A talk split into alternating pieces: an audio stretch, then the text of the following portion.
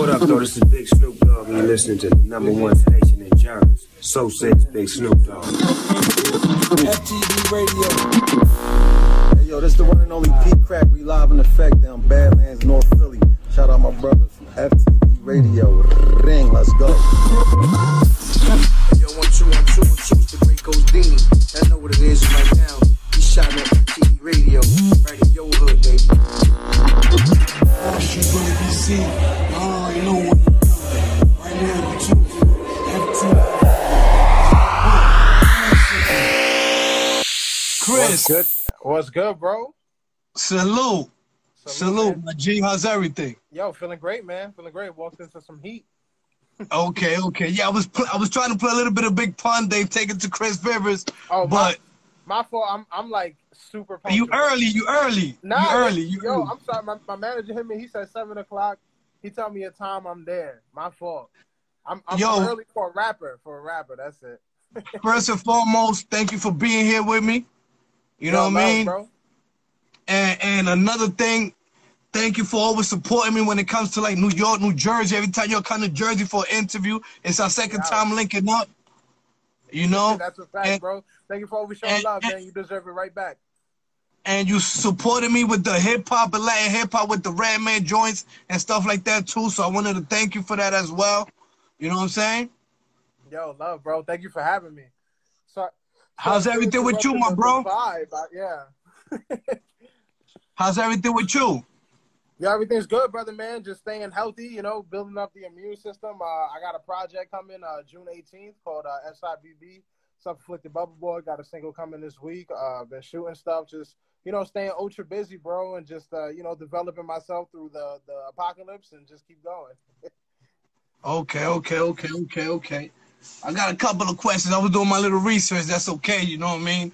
was doing my, oh, yeah, my little yeah, man. research. I, I, I prefer I prefer good questions and research, man. Uh, anything less is like, uh, I. I know that um a lot of people always um trying to compare you to your father or like tell me how's how, how's that been where you trying to get your own recognition instead of you know you feeding off of your pops and stuff like that.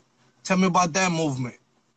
Uh, yeah, I mean, it's um, I mean, I've been doing this for 17 years, so it's uh, it's one, and I'm 26, so it's one of those things. that's like, you know, it has its phases. You know, initially it was uh one of those things that was like, you know, an honor. Then it got to the point where it started hindering my career to a degree because people expected me to be like him, uh, opposed to being like myself, and there was expectations and weird stuff. Then it started getting in the way business wise, and then like a double edged sword. But ultimately, like once you get past that certain other point, and, and now I'm here where it's like I'm I'm fully uh, aware that I uh, my father is, you know, one of the most legendary legends that ever existed. So it's it's an honor to be compared to him when people are talking about uh, skill level or greatness or even legacy. And uh, you know, it, it's dope. And um, I got to the point now in my career where most people know me is for who I am. You know, Chris Rivers and my work that I put in as well. So it's a nice balance right now. I definitely, you know, can't wait for the day where you know, I go on a interview or I go anywhere and, it, and it's all Chris Rivers. You know what I mean? Like that, that'll show me that I definitely, uh, you know, solidified myself to a degree where my um, career isn't so attached to my father on the moniker of, you know, success or who knows me, but just on the fact that I added to his legacy. So it's, it's definitely a journey and it's definitely the, the North, the North Star that I pick, uh, that I have that shows me how far I've gotten, you know? And then with your skills, it's like it's something that you study, or it was something that was already in you as well, like your skills with your rapping skills and all of that. Yeah, I mean it's it's a bit of both. I definitely put in my uh ten thousand hours. You know what I mean? Like uh, even being you know being his son, I had to make sure that I wasn't trash. First of all, you know what I mean? Like so, I definitely put in a lot of work. But I do think some is genetic. Like when people ask me that question, I, I always say like, you know, you get you, you know, it's not like I directly got a rapping gene from my father, but it's one of those things that like your your mindset uh, and the way that you think often gets transferred down to your children. And I think that the way that my brain works and the way that I see the world and the way that I decide to articulate myself, that was passed down. And my infatuation with words and probably my technical level of how I like seeing things combined and like other stuff like that. And I love reading, and so did he. And he was fiercely intelligent. So you know, it's definitely one of those things that I, I see some genetics in there. You know what I mean? But it's definitely a lot of hard work that went into it to cultivate that that natural talent. You know, so I'm I'm I'm feeling blessed. And the name Dragon. Tell me about the name that you have that you're flowing with. Oh yeah, Dragons Up, man. Like it's it's one of those things. Like you know, um, not to get into a whole religious thing, but like when I was younger, I had a friend that asked like, "Yo, do you believe in dragons?" And I said, "Yeah."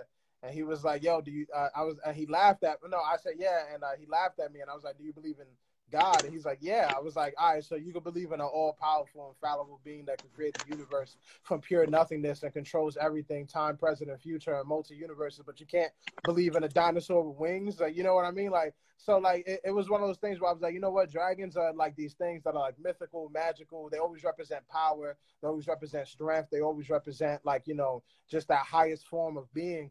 And it's so um, easy to believe in, but for some reason people find it difficult to believe in. So I made the dragons a metaphor for your self belief in yourself. So it's like if you're a dragon, you're one of those people that believe in yourself, regardless if it's hard to. And people should believe in themselves more. So when I say dragons up, it represents us being our best versions of ourselves and always striving for improvement and all of us rising upward, you know, together as a movement. So, you know, and I'm a nerd, so I just wanted to take something fantasy and make it real life. You know what I mean? Like, so just bringing dragons. I got hood niggas with like yelling dragon god dragons. So I'm like, all right, I made it, you know, somewhere where there's, you know, th- th- he kills people and he's talking about dragons. So we we, we bridge that gap a little bit. I remember the um last time you came to Jersey and I interviewed you. Um, I'm like, yo, Chris, can you do a quick freestyle before you leave? He like, just give me some words. And I kept throwing you words and you kept catching them and tell me about that type of skills where you just you just take a word and you start rhyming and matching and Yeah, that that's that's part of the ten thousand hours, bro. It's it's uh I have a dude named um he was on my last project, Gitu. Uh, there was this dude uh, a skit. It's called Su- the Chronicles of Super Black, and uh, he's a real person that I know. And he um me he he's the best like freestyler off top that I've uh, that I've ever met. And I used to stay up breaking night, twelve hours straight, seventeen hours straight, just freestyling off the top. And a lot of people mistake uh rap, like rapping and freestyling because you know the word freestyle is different now. It's not like really off top all the time when people say like radio freestyle or freestyle this like but I, I always feel like developing your off top like freestyle game like it's it's more fun. Like it's not meant to be you know some people are amazing at it and that's dope but it's not meant to be amazing. It's more meant to be like fun. So it, it, that's the funnest part when, when you're not being judged and you're just like picking up the words and trying to come and being quick on your toes and you start to develop it. Anyone could do it. Like i was trash in the beginning. And at that point i was already writing. Like i was good at writing but i was like struggling like cat uh hat like and you have to develop your on the toesness and you have to you have to learn how to um your speaking vocabulary and your rapping vocabulary are two different vocabularies. So you have to like just hone that over time. And if you do that shit every day man like you just gradually get better and better to the point where it's like oh shit like i could rhyme words off top and I do that. But I'm all right. Like I've seen people who are amazing at it. Like I'm I'm cool. Yeah. All right, all right. I was asking um I had an interview with Cuban Link and I asked him about you. He told very highly about you and he said he did a he did a track with you when you was like nine years old. Tell Yeah. me about that joint. Yeah, I vaguely Is that, is remember that it. when Um, you was is that when you was in the um in the rap group back in the day when when um it was or, It was that was that after time. that? Yeah, no, no, it was around that time. Um, I, I have, I don't have the uh, best memory when it comes to chronologically placing things in like the correct order. But um, yeah, around that time, like eight, nine years old, that's when I was in Three Down. Three Down, it was me, uh, Benzino's son, uh, Ray Ray. He goes by Chavo now. Uh, that's uh, Corley Ray's brother and Benzino's son. Um, and uh, and then uh, James as well. Uh, we was all in a group called Three Down, and we we had we have we was opening for Ja Rule. We was up there with DMX, like we was wilding. Like yeah, we had a lot of stuff back then, and um, it actually uh, there was like a clause in the contract. Like there was around a time where Eminem was before Benzino, I believe, and um, and because like we was signed, I think it was in I, I forgot what it was, but it was like a clause in the contract that made it so like everything got off the table. And since then, I just been doing you know my own thing, but around that time, yeah, I believe if I was around like nine years old, then uh, yeah, I was in a lab with him. I remember it, um, uh, you know, as a memory, as a not like a lot of this shit is regular to me, so it's not like a standout. Like, oh my god, this was a life changing moment. Like, it was another day in the studio. You know what I mean? Like, so yeah, it happened. It was cool. And, and you guys still talk or you um y'all, y'all working? Would there be a track or, or song together with him or or something like that with Cuban? How's the relationship with him? Oh yeah, we could like. There's no, there's no bad blood uh, between me or anybody from um, from like my father's crew or anything from that world. Like, I do my best to just not inherit any issues. You know what I mean? Uh, And in regards, like, yeah, like he's always been cool. Like, you know, it's love. But you got to remember, like, my father died when I was six. So a lot of these people who were uh, considered close friends or who looked like they were close friends to him or part of a group, uh, a lot of these people didn't keep extensive contact with a six year old, you know, and whether people think they were supposed to or not. So it's not like I have a day to day, every day talking to these people relationship, but if we see each other, it's cool. Uh, in regards to making music, like I do my best to like I've done little stuff in the past, or even whether it's remixes to my father's stuff or freestyles, or even hopping on a record with one or two of them. But I do my that was all political, or like when I felt like you know, oh maybe I should do this, but like there's really no uh, desire in me to like remake his stuff or to hop on records with people who were on stuff with him before, especially with me uh, trying my best to establish my own name. I feel like doing things that would I think stuff like that counters me establishing my own legacy and my own name. That was something that uh, stood on its own, like, like directly jumping into his own records or doing stuff with people. Like, you know what I mean? Like, so like not in a sense of like there's problems, but in a sense of like, yo, like maybe once I fully establish myself and I feel like my career is uh, strong enough that like you know I could do those things that it won't set me back. But until then, and I don't know how long that's gonna take. Like, yeah, I, I just stay away from it. Like, you know what I mean? In, in that context, and I just you know I do my own thing. But it's all love. And I see that um, you know, I also work with the whole D Block Latino, so I oversaw you working with D Block. And out of everybody yeah. from the hip hop, I, I, see that that you real heavy and probably you D Block as well. Tell me about that movement. You working with Styles, Sheek, Jada, the whole D Block team. Yeah, man, they all the bros, man. Like uh, they they big brothers to me. Uh, Styles took me under his wing. Jada and Sheek, they gave me a lot of game. Uh, everyone over there, like, is just so so like just embracing, and I learned a lot of stuff from them uh, early in my career. Like they, uh, you know, they're one of the realest, uh, you know, groups of people that that I've met. Like it's rare that you see someone in this game, like Styles, for instance, where uh, you know he has genuine love for my pops, and he has genuine love for me as a person too. So without expecting anything in return, like he just, you know, took me under his wing. So I was a good kid. He taught me, uh, you know, game uh, in this. He uh, he showed me a work ethic that was just amazing to me, even at his status. Like there was nights where I broke night in the studio and he was right there on the couch across the room breaking night too, making records constantly. And, you know, I'm talking 20, 20 years and change into the game when you're already an established veteran and you're still having the work ethic that, you know, Trump's young, hungry niggas. So, you know, it's definitely uh, fire to, to see them and for them to, you know, just embrace me and to, you know, teach me stuff and just accept me. And, um, you know, so I, you know, I, have worked with them a lot, and um, you know, and I still see them um, here and there and support everything that they do. So yeah, it's, it's, it's really amazing, man. Like that was one of the first experiences that I had where someone really just, uh, you know, in the game, like someone I could look up to, a vet in this, and really just embrace me and and uh, and really showed a lot of love. So it was it was it's, it's amazing, man. It's I'm glad I'm glad to have them as big brothers. And you got features with Styles, with Sheek, with with Jada, with all of them, or mainly with Styles? Uh, mainly with Styles. I got like a collab with uh, Sheek and maybe like a couple other stuff, maybe uh, some stuff on compilation projects. Mostly with Styles. I haven't gotten like a me and Kiss record, you know, yet. Uh, and uh, I- am yeah. sure though, like you know, it's it's one of those things that like um, I'm sure I can get it, uh, especially if I really ask. Like you know, what I'm saying like like uh, Kiss loves me, I love him back. It's one of those things. Uh, but I, I just like I don't like um I don't like asking for things. Uh, and but uh, first you want to earn. I like, I like I like earning things, and then on top of that, um, I like uh, if I were to ask for it, it, it would have to like before it's just like it just makes sense and I earn it or it happened organically. Like you know, if I was to ask for something, it would need to be like the right moment where it's like, all right, this is where we're gonna use this bullet that's specifically unique to itself. Like I don't have two of these shots, so I'm not gonna take it and shoot a rabbit. Like no, I'm I'm, I'm gonna try to I'm gonna try to hit a white whale if I have the right. Get shot. the right joint. Yeah, yeah, yeah, yeah. You know, so like now this project that you was talking. Hmm? This project you was talking about is it like a, a, another a album or a mixtape?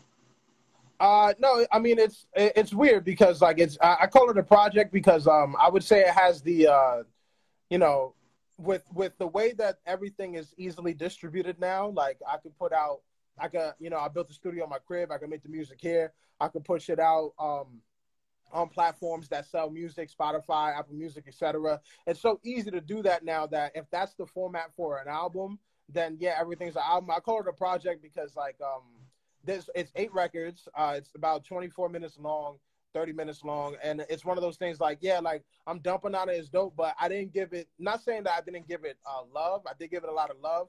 But I, it's not what I consider my album in the sense that like this isn't the quintessential defining project that I think is gonna be like uh you know, the one like Good Kid Mad City, the Illmatic, the you know what I'm saying? Like the ones that like, you know, this is like eh, yeah, maybe uh put out on platforms like an album, but this is something that I that I made like that that's gonna hold people off while I'm working on the real like the super like to heart like this is Chris Rivers project like this one right here is uh thank you Osmond Benjamin complimenting my hair uh this one right here is one of those things that's like um yeah like I needed to put together a body of work and I think it's dope and it shows growth and it's amazing like but it's definitely like yeah like when I when I do my album album like I'm pull that's when I'm pulling out all the cards you know what I mean I'm asking for all the favors I'm hitting up producers musicians I'm getting collaborate I'm making sure that it's at a thousand. You know what I mean? This one, I'm like, all right, what can I do by myself, pushing myself to the best of my ability? But it's all me on there. You know what I mean? So I don't know if that answers the question or makes it more ambiguous, but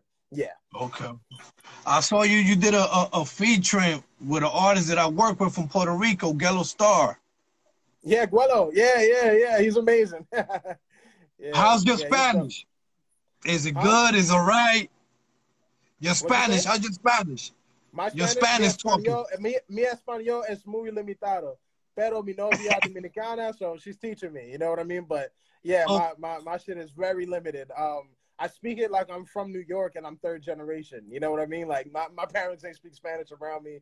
I knew enough to, you know, order shit from from Caridad and like and to maybe say a few things and to pick up on some context clues, but I ain't I ain't spitting a whole verse in fluent Espanol. No, it ain't happening. Nah, not yet. But so, but going back to Guelo Star, you went to Puerto Rico to shoot a video with him, right?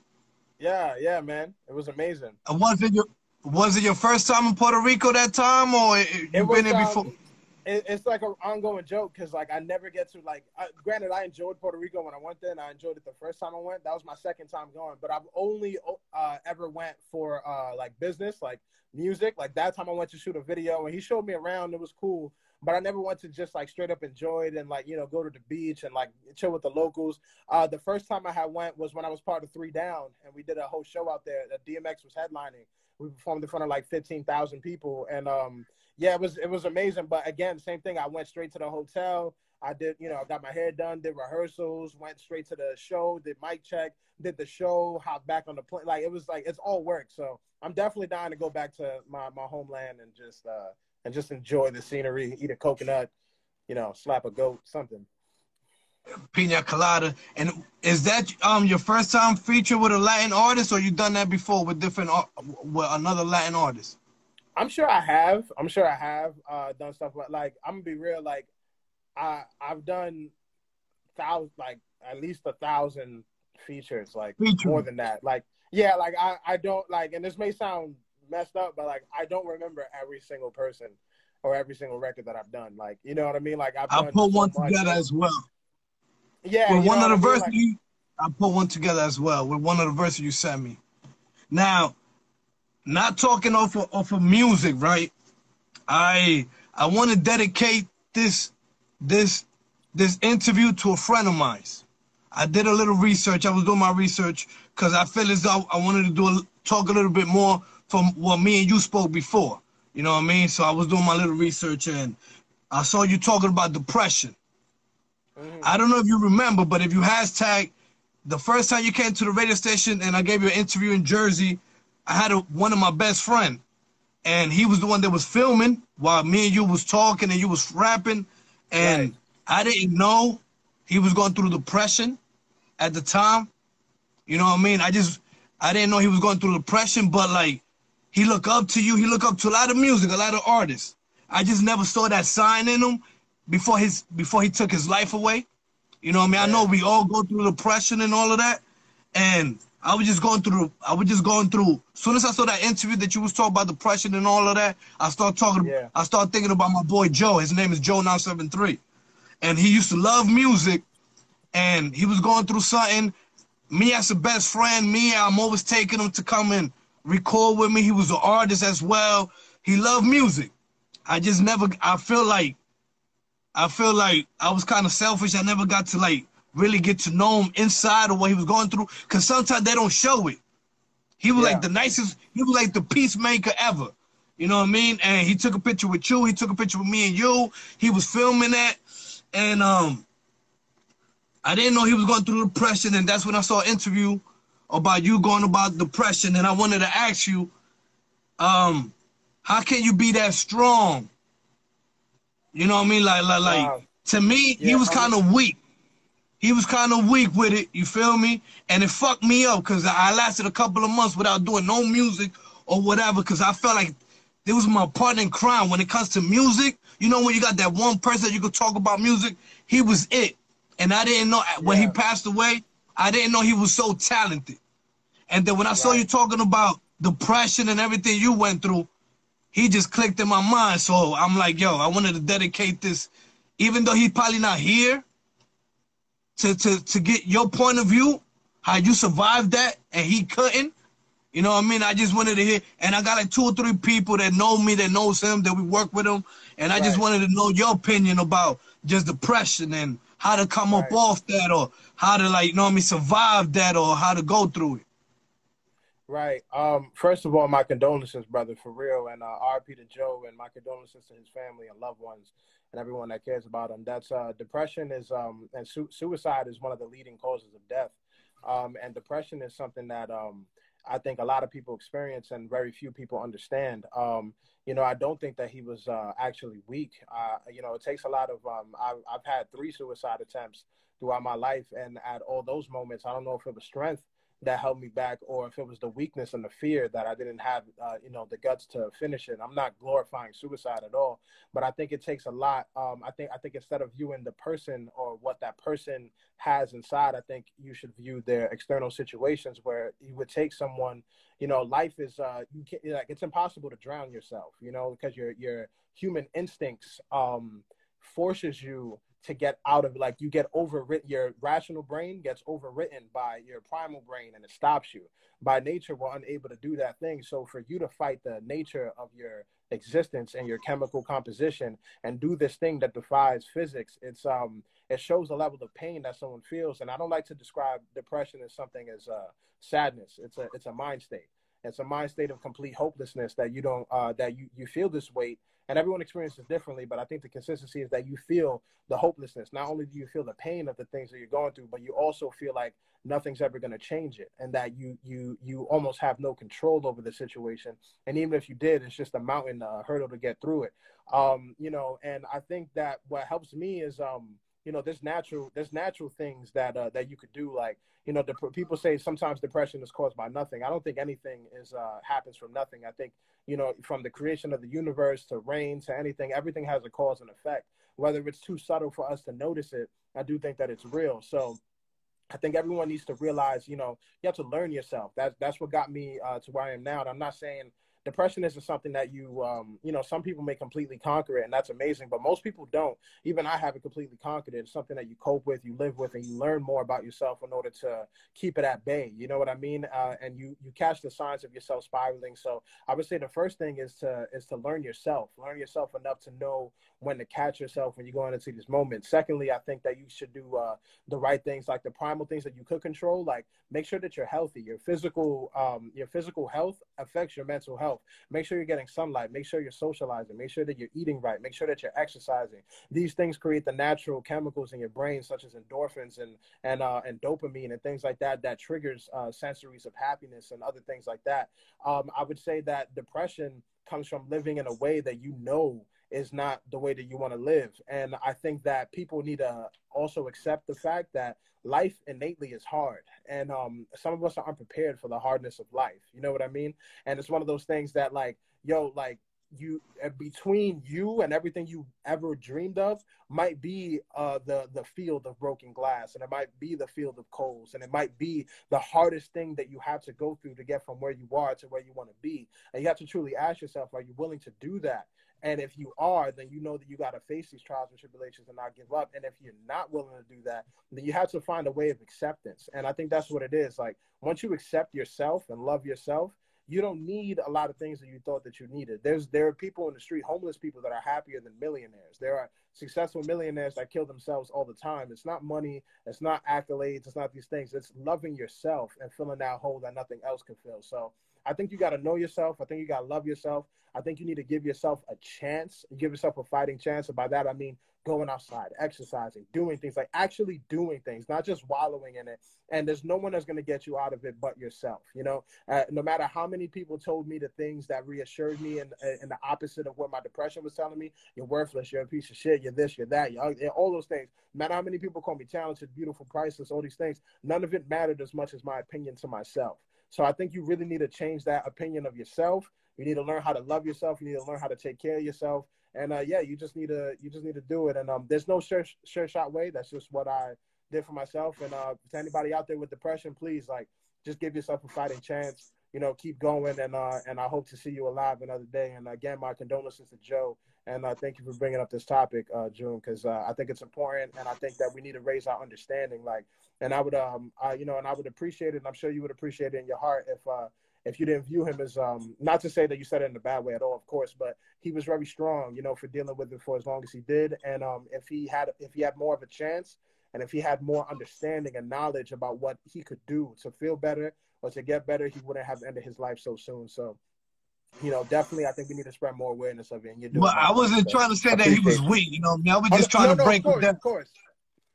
You know, and then like that shit hit me hard. Where I, I like, I started thinking like, even where did where did I go wrong as a friend to hold him down? Because like we had a mission to accomplish.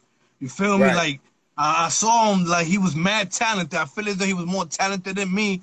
You know what I mean? And um, another question. Well, is it something that you got to fight with yourself or something that because i i always felt like i could have helped them or i could have did more for him or even take him out more because he was everywhere with me he, he, the first one i took with me to go see redman live on stage we right. went on tour every time I, so it's like i never saw that coming you know what I'm saying? I never it, saw that. Yeah, you, you, usually won't. The people, the saddest people inside, make everyone else feel feel good about each other. You know, they, they're the life of the room because, you know, even me, I try to make other people feel happy because of my inability to make myself feel happy. I absorb people's moods. So I'm like, you know what? Maybe if everyone around me is feeling good and having a good time, maybe I maybe I will feel like I'm I'm that way too. And, and, and that right that. there, that right there, my better cut you off. He was just like that. Like he was just exactly. a straight peacemaker. He like, yo, June, right. like I know I know they they didn't come late or they didn't come to the studio, but don't worry about yeah. it. Like he was always he, the peacemaker. He knows the other side. He dealt with that. So like you don't wanna you don't wanna you don't wanna fall into that and uh yeah, man. Like, um, I don't think you should blame yourself. Like, like you said, it, it really is you versus you. I don't know if you ever watched old Transformers movies, uh, and he was like, "Yo, it looks like an Optimus Prime will come down." He's like, "It's just me and you, Megatron," and Megatron be like, "No, it's just me, Optimus." And that really is like, no matter what you do, you're fighting yourself. You're overcoming yourself. The voices in your head, the way that you speak to yourself, is so important. That's why affirmations are important. Before you do something, your subconscious mind controls 95% of your behavior. That means consciously you think about only 5% of what you do. The other 95% is controlled by subconscious conditioning, society, how you grew up as a child, fears, confidence, all these things is still instilled in you since since youth or through patterns. You know what I mean? So the way that you, t- as soon as you're about to do something, the confident person will be like, hell yeah, I'm gonna just do this. That's because their self-talk is good. The normal person or the depressed person or someone who's not like, they're gonna they're gonna start talking negatively to themselves, and it may not be a conscious thought of like, oh no, you're worthless piece of shit, you're not gonna do it.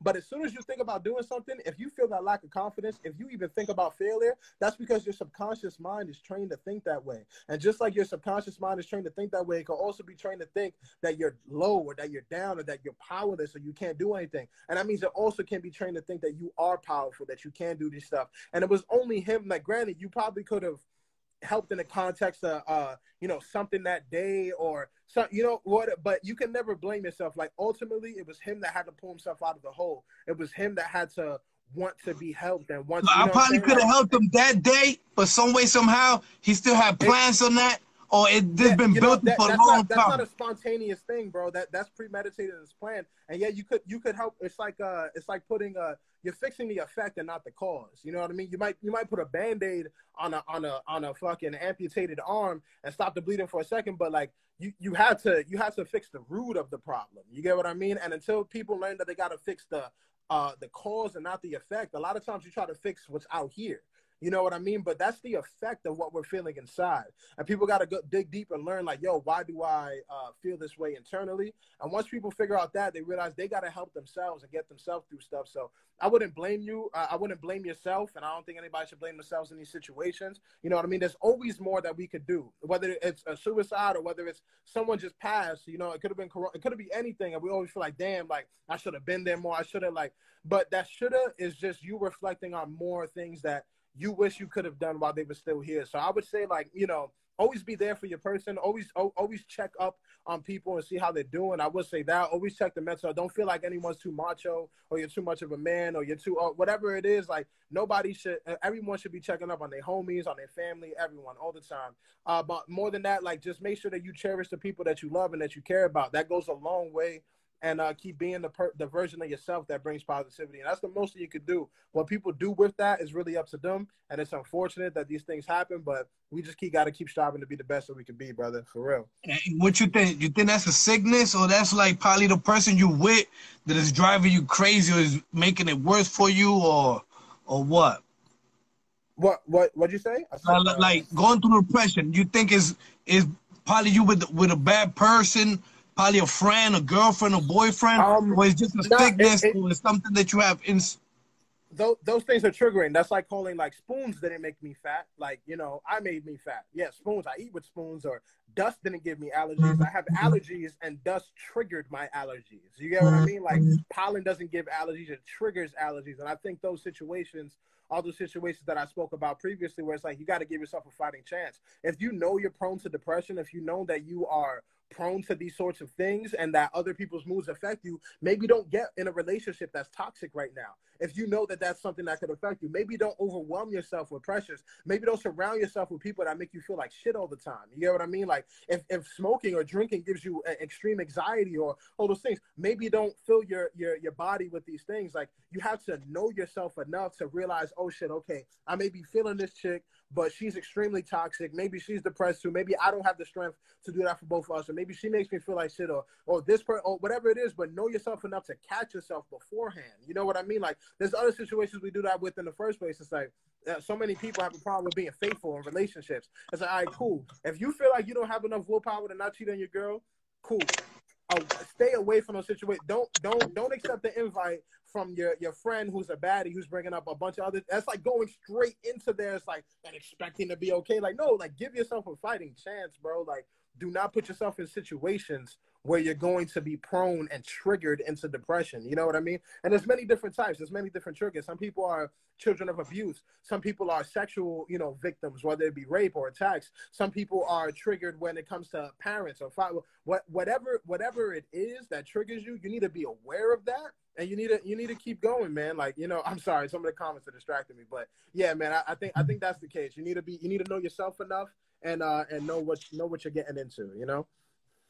All right. Yeah, my bad. I went deep on that. You know what I mean? I just nah, had to nah, get that I, out myself. Bro, I prefer these questions over over ninety percent of other questions, so I appreciate it. You know, like like Thank I said, you. I already yeah, I already yeah. know your style, so I'm gonna keep it. I'm gonna keep it Chris Rivers all day. You know what I mean? I've been working oh, with you long enough, so i already know normally what you're trying to focus on and stuff like that. You That's know? love, bro. Um, but yeah, um, so so now now after the outcome of depression and all of that, how how how you do you go through that anymore? Or now you now you found a cure, or is it pills, or just your music? How how how how did you overcome that? Like, you know what I mean? How how how you don't go back to that feeling? Right. Um, it's one of those things that's like uh like I said, I had to really like I had a few of those moments and life changing like moments where I just had to really sit down and give myself the time of day where it's like, all right, Chris, like what's going on? Uh, how can you uh, fix these things? Like, do what what is it? What is it about? Like, I do uh, an immense amount of self analyzing. You know what I mean? And I think at this point, like what my my re- most recent breakthrough came from um, I stopped giving a fuck. And I know that sounds weird, but like I gave up on a lot of things. Like I, I, I alleviated the pressure. Like a big part of my uh, anxiety uh, that triggered my depression or feelings of hopelessness was my career, was pursuing hip hop. Uh, it was one of those things where it's like, yo, like this shit has brought me nothing but you know heartache and misery and, and false expectations for over a decade and constant anxiety of trying to you know better yourself or being put in situations that were anxiety filled and having all these things and it's like yo like and having this expectation of myself um that uh that um you know that that was not matching who I was right now. So I kind of gave up on um on all these expectations. Like I developed a self love for myself, and I and I started treating myself better. Like someone in the kind of like yeah, like I started eating better. I, am a vegan now. I'm not saying that leads to it, but like not having, uh, you know, whatever things that make you proud to be yourself. Like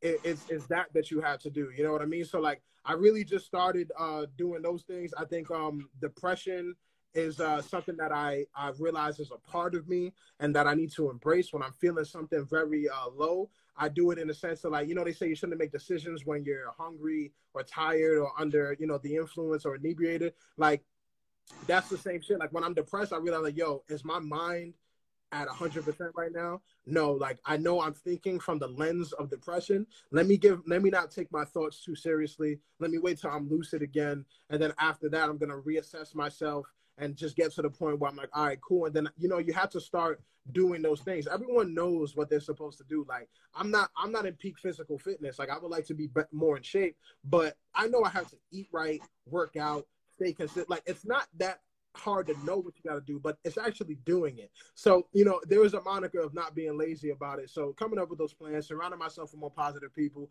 making sure I didn't step into toxic relationships. Only, only get into a relationship if I knew it was, the, you know, if I was going to be very happy about it. So, I'm, I'm blessed to have that. Uh, have have relationships better with my family. Be more proud of myself. Do those things. So, you know, I just, I just gradually learn myself, and I still deal with it. You know, every day. Like I have my ebbs and highs and lows and i have moments where it's really bad i have weeks where, where it's really awesome and i see i see it gradually getting better as i better myself and as i do more for myself but i also see that you know it's something that i got to stay on top of because i can easily fall back into that hole and then everything else starts to crumble if i don't catch it so you know, it's about staying on top of it, learning yourself, learning what works for you, giving yourself a fighting chance, loving and accepting yourself. And me personally, I just gave up all the expectations I put on myself. Like I'm a lit, like life is about getting through each day until you die. And filling each day with those little moments that matter because a bunch of those little moments make up the whole day. And if you enjoy those little moments then you enjoyed your day. I was only looking for big moments and putting these at like and i wasn't enjoying myself. So you have to just you know chill out a little bit. Like you know what i mean? Like you're you're a speck of dust in a massive universe. Don't think so highly of yourself. Like just be yourself embrace it love it and just keep going man. Like you know you're only human right? Facts. Yeah true true what you think about this quarantine? Like what we're going through right now? Is it is it good for us? Is it bad for us? Especially as DJs and artists, like we can't do no shows right now. Everything is canceled. So what you think? What we're going through? Is it is it gonna get better? Is it gonna get worse? Oh, um, it you know it, it depends on the perspective. You know, from the perspective of the planet, like this is fantastic. You know what I mean? Like uh, the planet is healing. Uh, it really showed that the the viruses, the the you know what what's actually important. You know what I mean? Like, is it you know in 15 20 years if we don't become an interplanetary race a race that lives on multiple planets we will eventually run out of the uh, you know reusable resources of this planet and we might hit a point where we end up you know running out of water or having to fight for food or resources or dying because of the carbon emissions like it could get to that level or you think about okay cool like is this good for humans? Like the isolation part, you know what I mean? Like I do think that, you know, not to get conspiracy based, but you know, I don't believe what the media is telling us. I don't believe a lot. I know I know a good immune system is going to be, you know, a key to this, but it's really one of those things that's like, yo, like you know, um, a lot of it depends on the perspective. From the perspective of the working person, the nine to five person, yeah, this is terrible. They, a lot of people are trying to figure it out. Uh, from the perspective of you know entrepreneurs, like even we're trying to figure it out. But it is a moment where the the climate not the actual climate of the planet, but the climate of of you know how you maneuver is changing. It's like almost like the reintroduction of the internet. When the internet came out, everyone needed to shift, like social media, everyone needed to shift how they uh, produce, how they sold things. And this is the same thing that's happening now where everyone's isolated. Like Netflix was bombing before this, but because streaming is up so much and, and like they're doing really great now, certain companies, Jeff, Jeff Bezos is going to be the world's first trillionaire because everyone's ordering things so much. So you have to learn how to adapt to these situations. So I think there's going to be a group of people who adapt and who come out on top in this situation. Obviously, I think there's going to be a group of people who do not. I do think that um that uh as far as the actual virus goes, there's so much misinformation and there's so much back and forth. I do think that they're scrambling to figure out what the hell's going on, or at least scrambling to figure out what to tell us so it doesn't get exposed that they're not telling us what's going on. You know what I mean? But it is what it is at this point. Like just have a healthy immune system. I don't think shit is going back to normal anytime soon. But when you really think about it, like I don't think how we were living previously was normal. I don't think that it's normal that 1% of the population owns 90, percent of the wealth. I don't think it's normal that there's more vacant homes than there are homeless people. I don't think it's normal that there were things that we were naturally supposed to be given, like food and water, that we could drink it from the land and pick it out of a tree, but now we have to pay for it. And some people die because they don't have enough money to get these natural resources that were monopolized by other people. And the system that we're in that's really allocated and made for straight white men, that and the people who run it, and it was made for that. If you're not a straight white male, then you're gonna find a lot of hindrances in this system. So it's like, yo, like at this point, I've been seeing a few more, you know, people having more voices and people banding together and really realizing that the government and that these other things are kind of the structure isn't what we thought it was. Even if we thought it was fucked up, it's it's worse than what it was, and it's really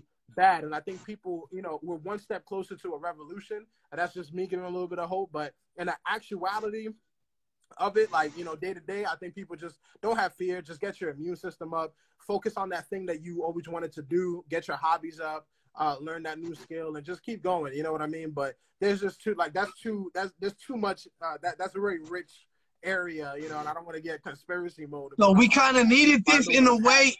Huh? So in a way, we kind of needed this. Is what you're saying? I would not be the one to say I am Chris Rivers and I think we need a coronavirus. I'm not. I'm not saying that. I, I will. I will. I, I don't think so. I, I think what. We well, not coronavirus, but just like this pause, like everything just paused right now. I think the Earth. Yeah, I think the Earth needed the pause, like literally the Earth, because the Earth is dying. Like, and I think that some people did need a pause because I know there's a lot of people who are right now like realizing like oh shit like everything i had in my life was meaningless like all this shit is pointless when it comes to life or death or all the shit I was doing doesn't really matter to me. So I do think there was a, a point of some people realizing like, yo, like I want to pursue my purpose now, or I want to do more of that. Like I do think that happened, but I do think there was a massive amount of people who are struggling uh, also in this moment. And there's always, with every change comes the sacrifices. And it just sucks to me that we're in a position where we, in order for us to change in a way that would save us all, a massive amount of us probably needs to be sacrificed in the process that won't adapt to the times that will be uh, the product of uh, victims uh, for the product of the times and it just sucks man and it sucks that we're in a position now because if we trace it way back if we go way back and do it do it a different way then we won't even be in this position that we need to make changes in order and make sacrifices in order to make changes but yeah, like it, it, sucks. I do think that it's pushing the world in a direction. If that direction is forward, that's completely dependent on what we do as people with it. But it can easily set us back too into a fucking, you know, a V for Vendetta type world where everyone has curfews and like, yeah, it's it's weird, bro. It's weird. Like I, am just kind of waiting and seeing what's happening. You know what I mean? Like I'm trying. The I'm aftermath. Trying the aftermath. Yeah, the aftermath. Like I don't know. I don't know what's gonna happen. You know what I mean? Like I'm just waiting to see the aliens come. I'm good with that. Yeah, let's get it. Yeah, a lot of shit, a lot of shit gonna start coming out to the to the um to the light and shit. Yeah. So your next pro- this project, you got you have a lot of features, or is all you? All me. There's zero features on this one. It's called Self-Inflicted Bubble Boy, S-I-B-B.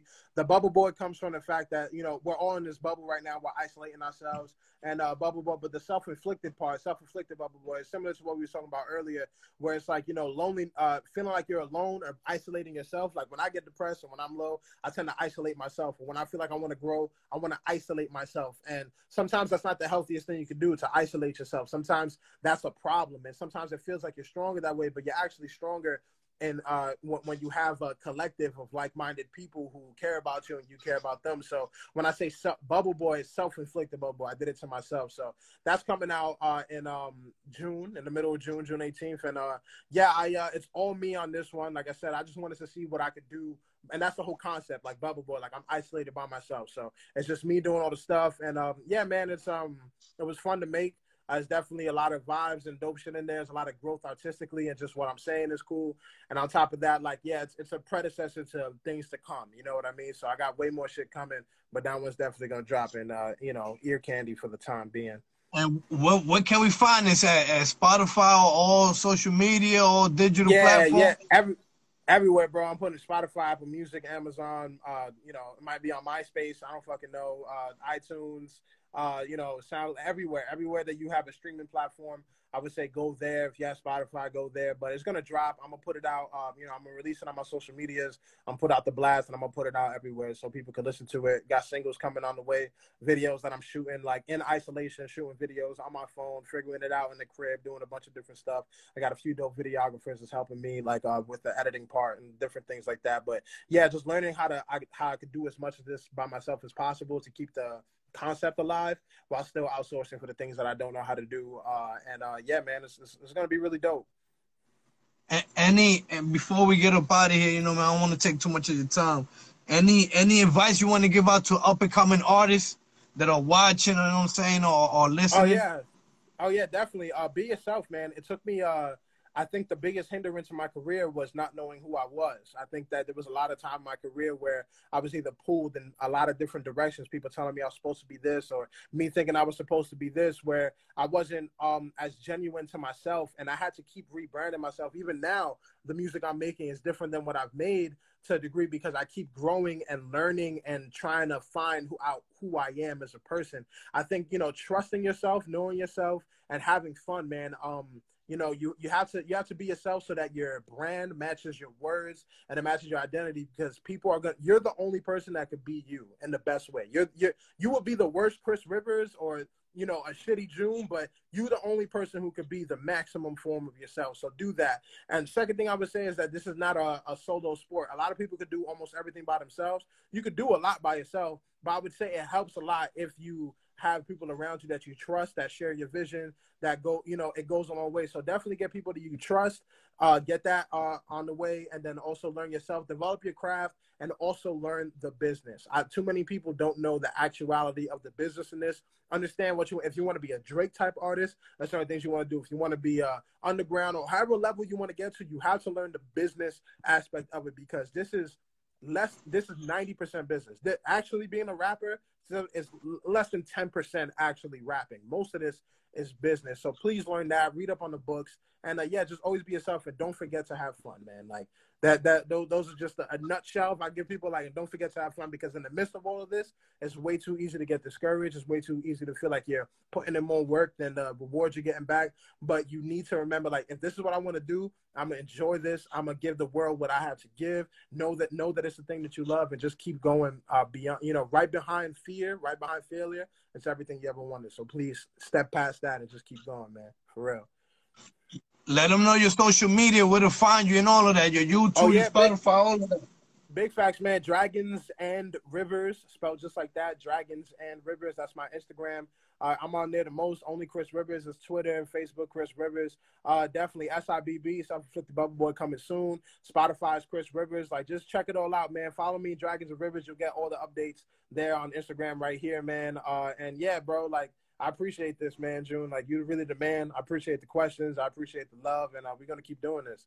Yeah, I wanted to keep it Chris Rivers, and I wanted to touch real about you know me that topic that me and you spoke about. You know what I mean? Like right. I said, I wanted to dedicate this interview right here to a friend of mine. You know what I mean? That he he loved the music, he loved your work, and he was there right by me. So you know what I mean? It, it was it was only man. right. You know what I mean? And every yeah, time I call, you know what I mean? You always there. Um, can we leave out with a freestyle? Of course, of course. I got a you, bro. a quick, yeah, whatever yeah. you want. Just spit it I got in. you, man. Let's go. Let's Rose go. shadows, packing the black rose. When niggas act low, I'm in the back row observing black crows. Keep my circle tight like assholes. I would say pause, but you get more for acting mad slow. Fucking bitches that shallow. Only deep connections on this side. No one needs impressions when we ride. No one keeps possessions when we die. No one sees protection when we lie. No one seems to mention when we cry. No one thinks obsession when there's blessings in their eyes. Wonderful fact, a month or two back, I was running through laps and gunning through tracks, just wanting to crack, breaking down the pieces with a crumbling back. And who was there? Just me. That's the way it must be. Had to learn to trust me. Hey, keep my thoughts to myself. Still ain't holding my wealth. If you give enough crumbs to these niggas, fall on themselves. Wicked witches will melt. Fickle niggas will dwell. And you giving them hell. Yeah, it's good. I'm sorry. I wanted to wrap that one. up. Yeah, definitely. Yo, What, what, what?